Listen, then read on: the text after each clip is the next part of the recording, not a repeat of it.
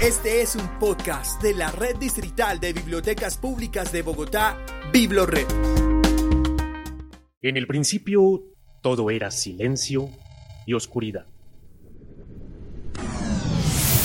Big Bang Lector.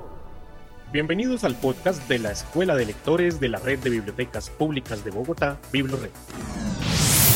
Big Bang Lector. ¿Qué fue primero?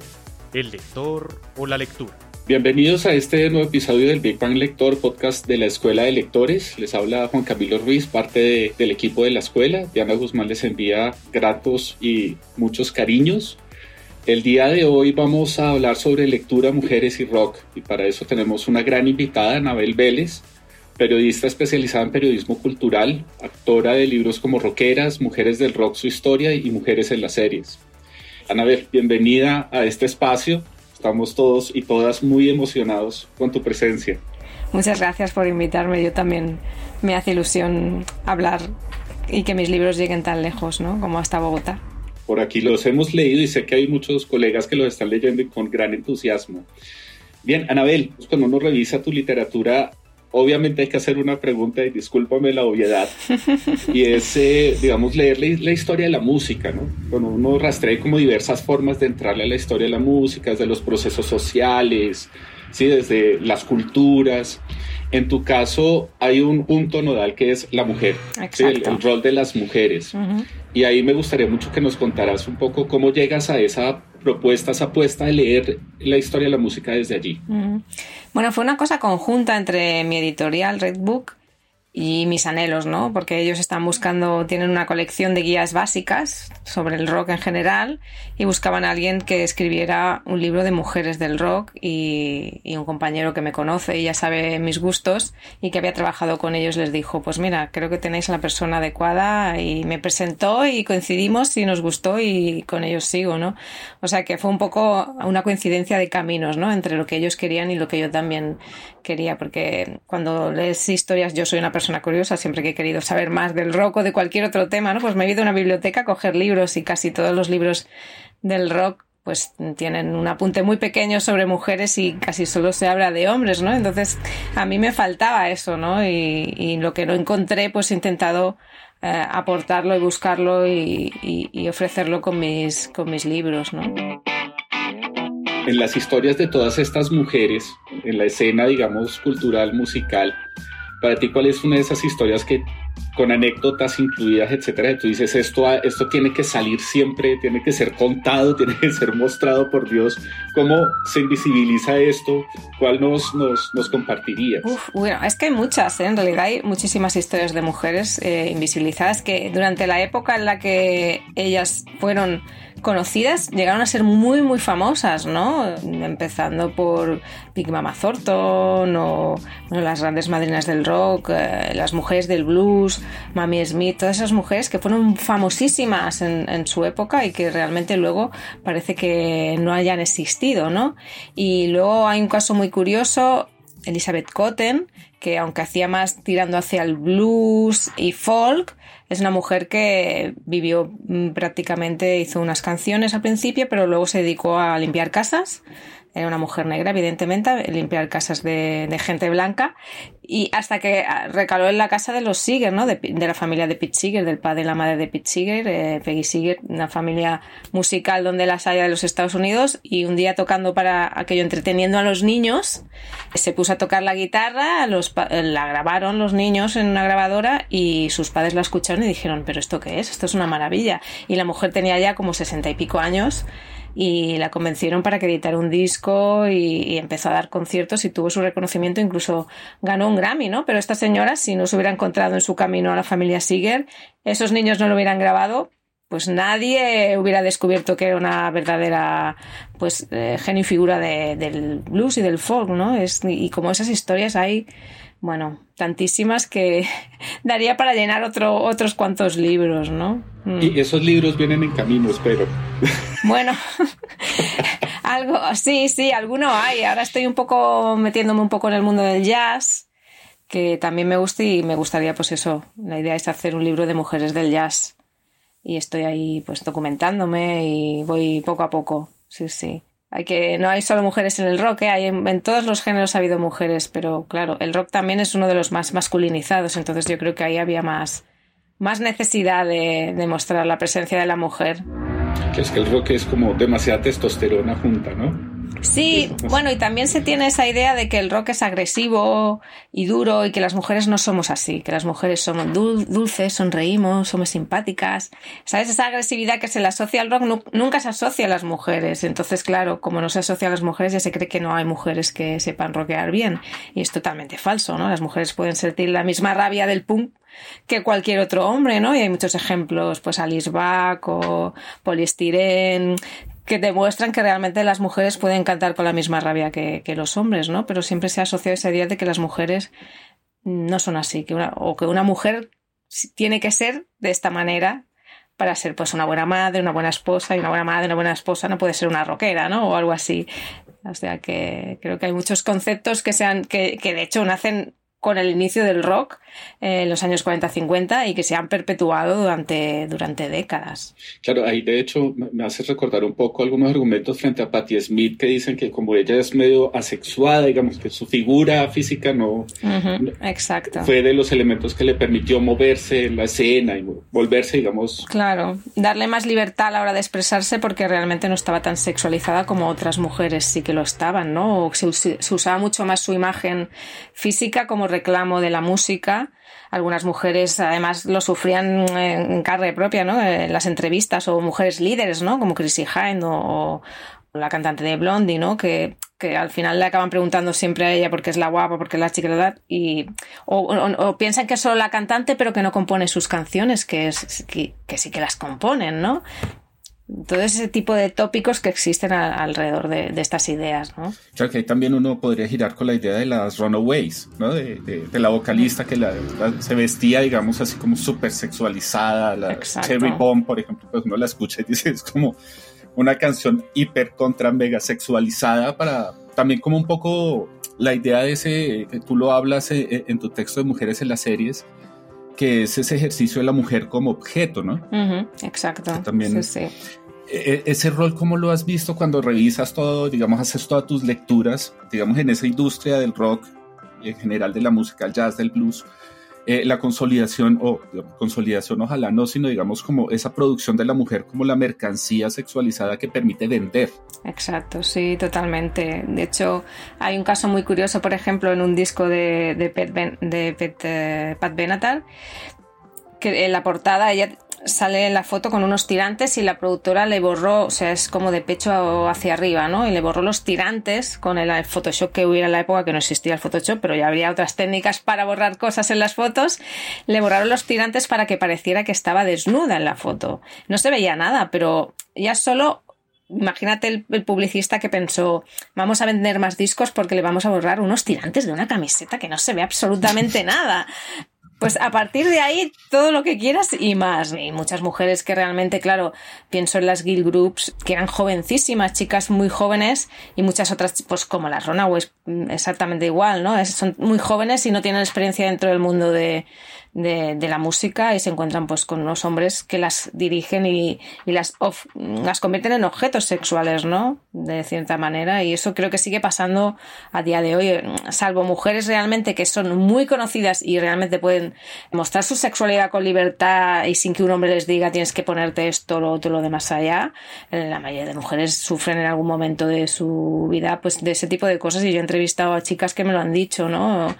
Pues mi discográfica me dice que no me ponga esto lo otro, lo de más allá, ¿no? O sea, que son cosas que siguen pasando a, día de hoy porque proyectas una imagen que a ellos no les interesa porque creen que eso no tiene vendas, ¿no? O, o cuando mm, eh, Janice Martin, por ejemplo, se casó súper jovencísima y a la discográfica no le interesaba que se supiera que se había casado y que se había quedado embarazada también muy joven porque daba una mala imagen, ¿no? Y pues ese tipo de cosas, quieras que no, que lo hacían con todos los hombres también, ¿eh? Si, si un hombre muy famoso dentro del rock se casaba, intentaban ocultarlo porque entonces las fans, es que es, que es, ridículo, ¿no? Dejarían de escuchar a Elvis Presley si se enteran de que está casado. Es que es como, a ver, pero ¿qué me estás contando, no? Pero en la mentalidad de esa época parece que era, tenía toda su lógica retorcida ¿no? Porque realmente mm, si te gusta esa música la vas a seguir escuchando tanto si esa persona está casada como si no, ¿no? Entonces, pero bueno. y ese tipo de cosas siguen pasando. Espero que muchísimo menos, ¿no? Pero... Me hiciste pensar un poco en el caso de, esta banda Ginger y de, por ejemplo, de Arch Enemy, que tienen vocales mujeres, y por el canto gutural, etcétera, mucha gente, digamos, uno les pone las canciones, de hecho en YouTube hay una cantidad de reacciones a escuchar cantar a este par de mujeres, y todo el mundo hace la cara como, no puede ser esa voz de una mujer, o sea, es como, no es femenina, maldita sea, etc. Exacto. O al contrario, ¿no? Yo he ido a conciertos y, me, acuerdo de haber visto a Les Bucherets, eh, la batería que es buenísima, y un chico que estaba a mi lado girarse y decirme, qué buena es para ser tía, ¿no? Bueno, pues es buena, independientemente de que sea mujer o no, porque no va a ser una buena batería por ser una mujer, porque la batería no es un instrumento, que ese es otro, otro gran tema, ¿no? ¿Qué instrumentos se asocian a las mujeres, ¿no?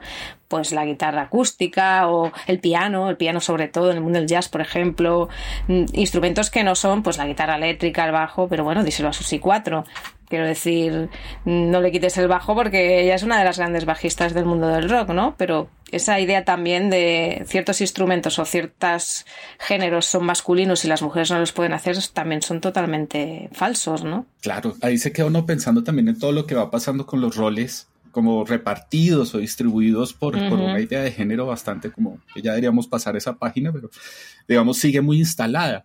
Y allí, digamos, en, en, la literatura pasa algo, hablaba yo con un compañero que es el editor de, de Bibliored, eh, con Javier, y él me decía, por ejemplo, el rol del editor siempre está, digamos, como desvanecido en el mundo editorial. O sea, como que e, el editor pasa a un segundo plano y siempre es el, el autor.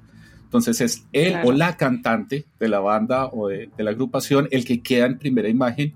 Y en la industria cultural musical pareciera que va sucediendo algo similar y es que las mujeres que editan la música las mujeres que están, digamos en, en, la parte de marketing, en la parte de ediciones de sonido, como te decía, etcétera, como que también se van desvaneciendo. No sé si por ese lado tú, que haces parte de la industria desde el periodismo, eh, si lo sientes también un poco ese ejercicio de cómo tú lo dices en la introducción de Mujeres del Rock, su historia, que es como nadie te cree que seas rockera porque no tienes una chaqueta negra, etcétera, etcétera. Eh, ¿cómo no tengo pintas de rockera, exacto, sí. ¿Cómo vas diciendo todo eso? Exactamente así, es que nos pasa a todas. De hecho, sí que es cierto, por ejemplo, que en el tema de la promoción de conciertos, la mayoría de gente que yo conozco que, que son promotoras de conciertos, no que tienen una productora de, conciertos, sino la gente que hace la promoción, que intenta pues, hacer entrevistas a los músicos y tal, son todo chicas, todos chicas la mayoría. Pero luego, mm, en otros estamentos, más hacia arriba incluso, sobre todo más hacia arriba, son todo tíos, ¿no? O los rodis. Mm, también conozco algunas chicas que son, pues, hacen luces o, y son como minoría, porque la gran mayoría suelen ser hombres y se encuentran con dificultades a la hora de que las tomen en serio, porque son, eso, trabajos como muy masculinizados. Y en el mundo del periodismo igual, sobre todo dentro del rock. Pues eso, a mí me han dicho que soy la del blues, la del folk, la del indie, la todo menos la del rock. y llevo 20 años escribiendo sobre rock, ¿no? Pero claro, no tengo apariencia de rockera o de lo que la gente piensa que una rockera puede ser, ¿no? Entonces sí que es cierto que, eso suele suceder y sigue sucediendo a día de hoy, incluso pues músicas que van a tocar y que los técnicos se creen que son las novias de, porque el resto de la banda son chicos, son las novias de los músicos mm, de la banda, ¿no? Y dicen, no, no, es que yo soy la cantante o y son la líder, ¿no? La líder de la banda, pero se creen que es la novia de, no, a mí también me ha pasado ir a conciertos porque sí que es cierto que durante muchos años pues la mayoría de mis compañeros eran, había menos chicas, la mayoría de mis compañeros periodistas y fotógrafos eran hombres, ahora hay muchas más mujeres y gracias a Dios, pero durante muchos años estaba yo allí bastante sola y la gente pensaba que yo era la novia de alguno de ellos que estaba por allí pululando porque mira, porque mi novio le había apetecido ir a hacer o tenía que ir a hacer fotos y me había colado porque era su novia y digo, no, no, yo vengo aquí a escribir que soy periodista, es mi trabajo, ¿no? Pero quiero decir que eso sigue pasando también actualmente. De hecho, Anabel te decía yo fuera de micrófono hace un ratico que dentro de mi biblioteca en algún momento hice una investigación sobre música, entonces me tocó comprar muchos libros de música. Y entre todos esos libros, eh, yo no caí en cuenta, ¿sí? hay cosas como que uno no, pucha, no lo hace uno con maldad ni nada, sino que simplemente como que pasa. Cuando te encuentro a ti, me doy cuenta, cuando estoy acomodando los libros de la biblioteca, que eres la primera mujer que escribe sobre música que entra en mi biblioteca. No, no, quiero decir que sea la única. Pero en ese orden de ideas dice uno, pucha, cuando tú estás buscando y rastreando, digamos, literatura, investigaciones, etcétera, sobre música, para poder, digamos, ampliar tus trabajos?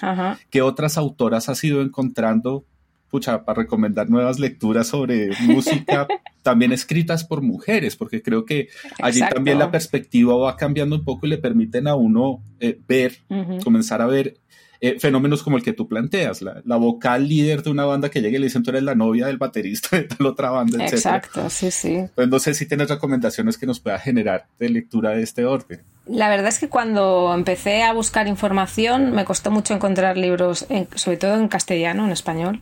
Eh, fuera sí que hay, de Estados Unidos e Inglaterra, hay mucha literatura o sea, no tanta como de hombres, evidentemente, pero sí que hay muchos más libros eh, editados y aquí hace un, relativamente poco que se está empezando incluso a traducir libros no solo de mujeres que hablan de rock, sino desde la propia experiencia, ¿no? Pues, pues el libro de Biff Albertin, por ejemplo, ¿no? Las propias músicas que cuentan su historia, que eso también es muy importante, porque durante años, como las series de televisión, al final nos acaban contando la historia a los hombres de lo que hacen y lo que son las mujeres, ¿no? Y no acaba de ser la, de hecho no es la realidad y a veces es una realidad como pervertida, ¿no? O totalmente desde el punto de vista masculino y está bien encontrar a, a músicas como King Gordon o, o Patti Smith, ¿no? que yo soy súper fan y tengo todos sus libros. Eh, que hablan de música y de muchas otras cosas, ¿no? Pero que está bien tener esa perspectiva en primera persona, porque muchas veces no nos ha llegado, ¿no? Si tienes suerte de, de, saber inglés, pues puedes tener mucho acceso más a literatura, que es en mi caso, ¿no? Pero si no hubiera sabido inglés, no hubiera encontrado prácticamente nada porque creo que eh, sobre esta temática aquí en España creo que yo fui una de las primeras en escribir ah, junto con un compañero que escribe en el Ruta también, pero claro, es un hombre escribiendo de mujeres. Todo que sus libros están bien, pero no es una mujer escribiendo sobre mujeres y realmente no, no había encontrado material para poder documentarme. Incluso tengo un pequeño apartado sobre Sudamérica, pero realmente es como no tenía manera de documentarme bien es una cosa como muy puntual y supongo que algún día espero eh, me gustaría ampliarlo, pero bueno, eso ya con, con, el tiempo porque tengo ahí faena para rato, ¿no? Pero sí que hay mucha literatura, pero eso siempre desde... Y claro, literatura en inglés significa que la mayoría de los artistas que menciona pues son americanos o ingleses, o sea, no, no, no, busquen más porque no vas a encontrar y el mundo es muy amplio. Piensa uno, pues digamos, en, una cantidad de cantautoras latinoamericanas de inmediato cuando revisaba tu libro. Claro, pero no hay, yo decía, claro. lo pensaba como, ¿de dónde saca uno información? ¿Cómo puedo rastrearlo más allá de, grandes relatos que ya son, digamos, casi lugares comunes? Y ahí también me quedaba pensando en una cosa, Anabel, y es, te mencionaba yo al principio que hay como múltiples entradas cuando uno mira, eh, digamos, la literatura que hay sobre música en general. Así que, digamos, está la de los sujetos, que es hablar, digamos, directamente sobre Patti Smith, que yo también amo profundamente a Patti Smith. De hecho, eh, chisme al aire, mi perrita se llama Patti Smith por Patti Smith. Ah. Y tiene cresta y todo, mi perrita. Ahí eh, está esa línea, digamos, que va uno rastreando, en este caso, a la autora, cómo fue su biografía, etcétera. Hay otra mirada que a mí siempre me llamó mucho la atención, que es la del proceso social. que es, por ejemplo, comenzar uno a vincular feminismo con la música. No sé si por ese lado tú le has empezado a dar pinitos, a darle vueltas.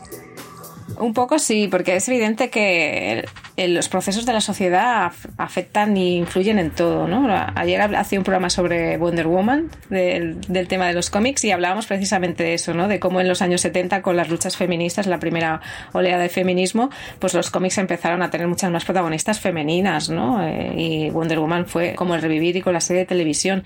Y entonces yo creo que en la música pasa exactamente lo mismo, ¿no? En el mundo de los 70, pues con el punk, hubo muchísimas mujeres aunque luego cuando hablas de punk parece que solo existen los Sex los Ramones, The Clash, y existen muchísimos grupos, las Slits, eh, Raincoats, bueno, yo que sé, Polystyrene y su grupo y Respects, o sea, hay muchísimas mujeres dentro del punk, en esa época, precisamente creo yo, porque era una época en la que había mucha más abertura con el tema de la mujer y, estaba mucho más liberada, ¿no? Eso se nota en la música, ¿no? Igual que los años eh, de, en los años 60 con las luchas por los derechos civiles, música, muchas mujeres más negras que tenían más posibilidades porque realmente se estaba luchando por eso, ¿no? Y eso se notaba, ¿no? Aunque realmente el rock empezó como una música negra y al final parece que los han borrado del mapa y hay muy, muy pocos, no que no es que no haya, es que realmente tampoco hay una visibilización de la mujer negra que hace rock, ¿no? Incluso leía un libro en el que el, prólogo, ahora no recuerdo el título, era sobre mujeres en el rock, mujeres negras, lo hacía Sking, la cantante de Skunk Nancy, y decía precisamente que incluso su familia no quería que ella hiciera rock, ¿no? Porque las raíces de su familia eran, creo que eran jamaicanas y como que el rock ya no se veía como una cosa de ellos, sino que era una cosa de los blancos, ¿no? Entonces allá tuvo muchas dificultades para que la aceptaran haciendo rock, ¿no? Y, es esas cosas que realmente uno no se plantea hasta que ve lo que está pasando en el mundo, ¿no? Y los cambios que suceden por otras cosas, ¿no? Políticas, sociales, que realmente afectan a la música y parece que no, que tú solo te pones el disco, lo escuchas y ya está, pero tienes que, hay un trasfondo ahí detrás, es como cuando ves una serie de televisión y tengo una amiga que me dice, te pones las gafas lilas, ¿no? Para verla con esa perspectiva diferente, ¿no? Y una serie que te parecía maravillosa en los años 90, ahora te tiras de los pelos de cómo salían las mujeres representadas, ¿no? Pues en la música yo creo que pasa. A lo mejor es más sutil, o quizá en las letras se puede apreciar más, ¿no? En el tipo de, letras que, que, se tratan, o claro, porque en la música y como en todo se suele pensar que lo que hace una mujer es para mujeres y lo que hace un hombre es universal, es para todos, ¿no? Y es algo también que es totalmente falso, ¿no? O sea, es como yo no puedo escuchar o que me guste Bob Dylan o Leonard Cohen porque son hombres y escriben, ¿no? No, sí, a mí me puede gustar, pero a un hombre no le puede gustar Patti Smith es un ejemplo que puede servir para todo, pero cualquier mujer que se dedique al rock, ¿no? Porque las mujeres solo son para mujeres y, y los hombres son para todo el mundo, ¿no? Que es otro concepto también que me parece totalmente absurdo, pero que se ha, se ha vendido como así durante años y años, ¿no? Me hiciste hacer como la conexión entre Cherry Bomb es que la estaba escuchando acetato ayer, entonces la tengo pegada. Bueno, es, pero las Runaways dan para mucho, para mucho tema, desde que decían que eran un producto inventado por Kim Foley, como si la John Jett no pintara allí nada, ¿sabes? Ni no fuera idea suya, hasta, bueno, la sexualización, la poca importancia que en los vapuleos que les dieron en su momento. Ahora son, las Runaways son de culto, pero en su momento nadie las tomaba en serio. ¿Por qué? Porque eran mujeres, si hubieran sido hombres haciendo exactamente lo mismo, ahora serían aclamados y su figura estaría puesta allí en el Paseo de la Fama. Exacto. ¿Sabes? Y es, simplemente por ser mujeres. está pensando, digamos, en este caso, la letra de un Cherry Bomb pasándonos, digamos, a una Anita Tijoux en Chile haciendo antipatriarcal. como pensando esas letras, los momentos históricos y que antipatriarcal no es una letra exclusivamente para mujeres, pienso yo, digamos, uno ve la propuesta del video y dice, no, también me toca a mí, me, están dando el mensaje que, escucha, escucha. Crea mucha más polémica si lo hace una mujer, por ejemplo, porque eh, aquí hubo un caso en los años 70, 80 creo que fue, con las Bulpes que hicieron una versión de I Wanna Be Your Dog de Iggy Los Studios y, y aquí lo tradujeron como quiero ser, quiero ser una zorra, creo que fue, si no me equivoco, y salieron tocando en un programa de televisión y las demandaron, casi van a juicio, fue un escándalo, el programa dimitió el director. Quiero decir, si hubiera sido en inglés, si lo hubiera cantado un hombre, bueno, primero porque nadie se hubiera enterado de lo que hubiera dicho, siendo en inglés en aquella época, no hubiera pasado nada. Pero si hubiera sido un castellano y un hombre, a lo mejor tampoco hubiera pasado nada. Pero que unas mujeres dijeran eso en la televisión pública, bueno, aquí fue una cosa, un escándalo brutal y a las pobres las, las masacraron y, decidieron no dedicarse nunca más a la música porque acabaron hechas polvo, ¿no? Y, yo creo que eh, era más por el hecho de ser mujeres que realmente por, por lo que cantaban, ¿no?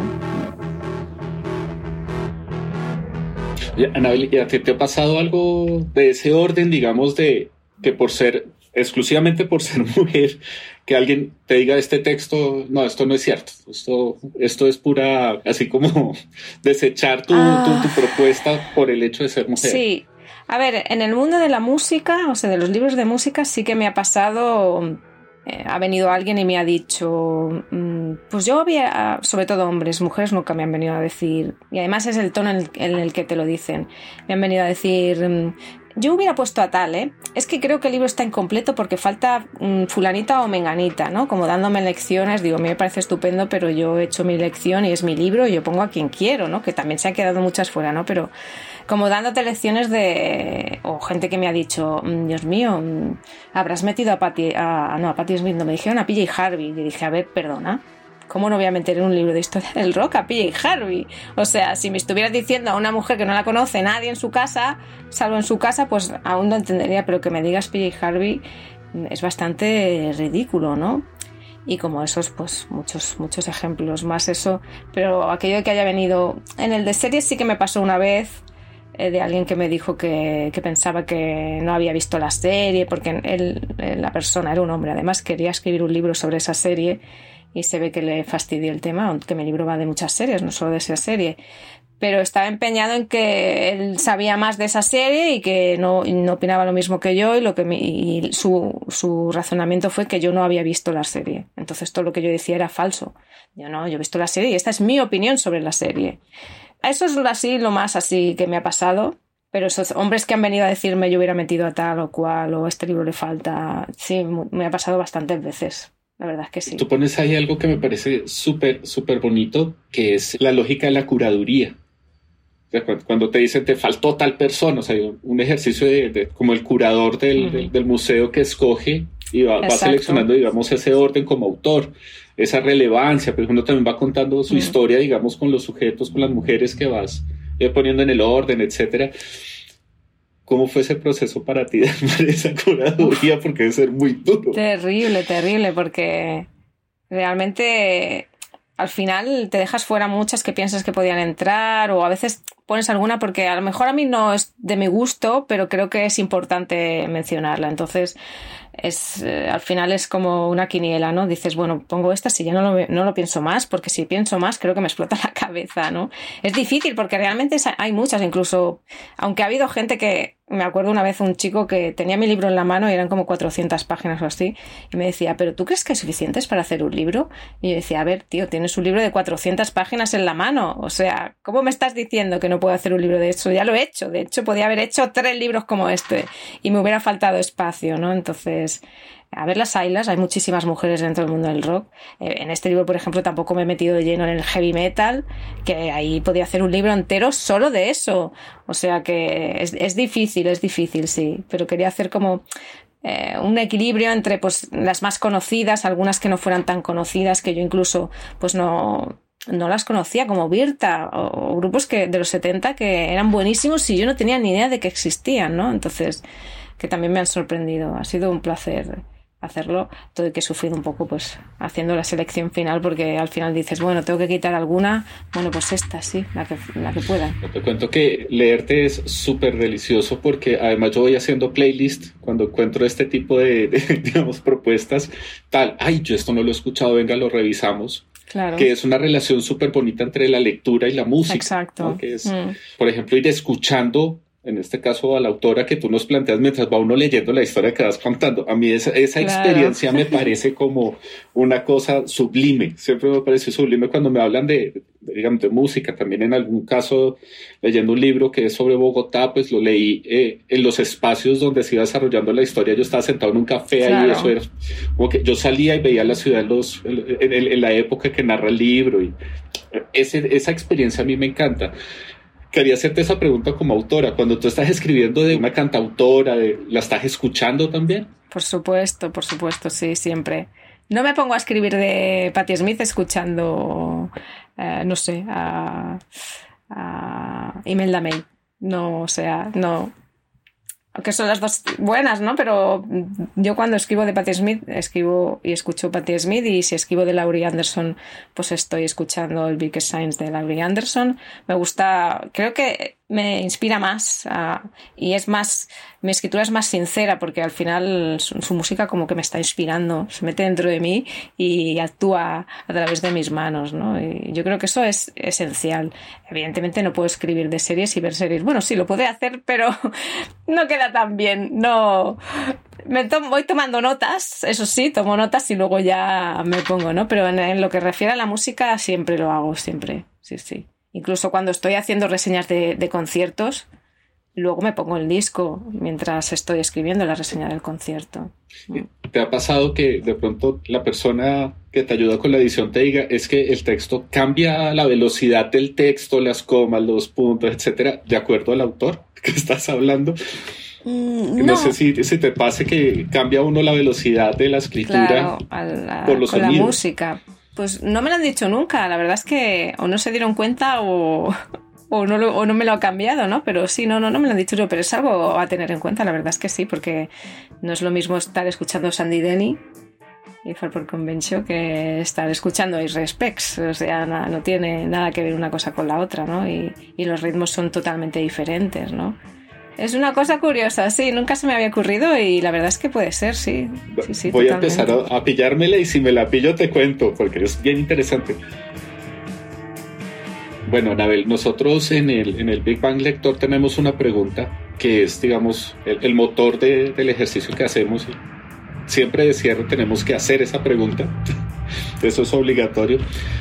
Para ti, Anabel, eh, ¿qué fue primero? ¿El lector o la lectura? Wow, qué difícil. Yo creo que nací lectora. No nací con el libro en la mano, pero poco me debió falta, porque yo desde siempre recuerdo haber leído muchísimo y en casa había libros, o sea que las ganas de leer, pues si tenía ganas cogía un libro y ya está, lo tenía a mano, ¿no? Quizá yo ya era lectora en sí, es posible, porque no recuerdo, no me recuerdo sin un libro. Tampoco recuerdo cuando era un bebé, pero supongo que si hubiera podido leer, habría estado leyendo. Para mí la lectura es, es, es, fundamental. Yo cuando, si me acabo un libro y no tengo otro ya pendiente a la espera, me pongo nerviosa. Si no sé lo que voy a leer después, es en plan, uff, ya estoy, que tengo 300 libros pendientes por leer en casa, ¿eh? pero a lo mejor en ese momento no se me ocurre que, cuál, por cuál camino tirarme o estoy en... Eh, en un, en un, momento de mi vida que no me apetece, pues, eh, según qué cosas, o no encuentro. Uf, y lo paso fatal, ¿eh? O sea que yo creo que fui más lectora que. Primero fui yo y luego ya vino la lectura. Pero son dos cosas que se complementan, la una sin la otra. No puede existir, ¿no? Vale. Anabel, de verdad, muchas, muchas gracias por aceptar la invitación al Big Bang Lector. Muchas gracias a vosotros por invitarme, me lo he pasado genial yo hablar de música y de libros, ya me puedo morir tranquila, o sea, exacto, yo disfruto muchísimo. Ojalá sí, le pagaran sí. a uno por hacer esto todo el día. Exacto, sí, sería, para mí sería el trabajo ideal, hablar de música y leer o hablar de libros y yo ya estoy contenta, si pudiera dedicarme solo a eso, ya estaría contenta, lamentablemente tengo que hacer otras muchas cosas para sobrevivir, mm, en cierta manera relacionadas con la cultura o los libros, pero pero sí sería ideal. Ojalá más, más gente leyese y, y, escuchase música, que hace mucha falta. Nos vamos entonces con esa invitación a leer más y a escuchar más música, ojalá al tiempo. Y ojalá en el ejercicio de leerte a ti e ir escuchando a todas estas grandes mujeres que para algunos nos presentas por primera vez, en otros nos permites retomar aquellas luchas de escuchas de juventud, etcétera. De verdad, Anabel, muchas, muchas gracias. Muchas gracias a vosotros por invitarme.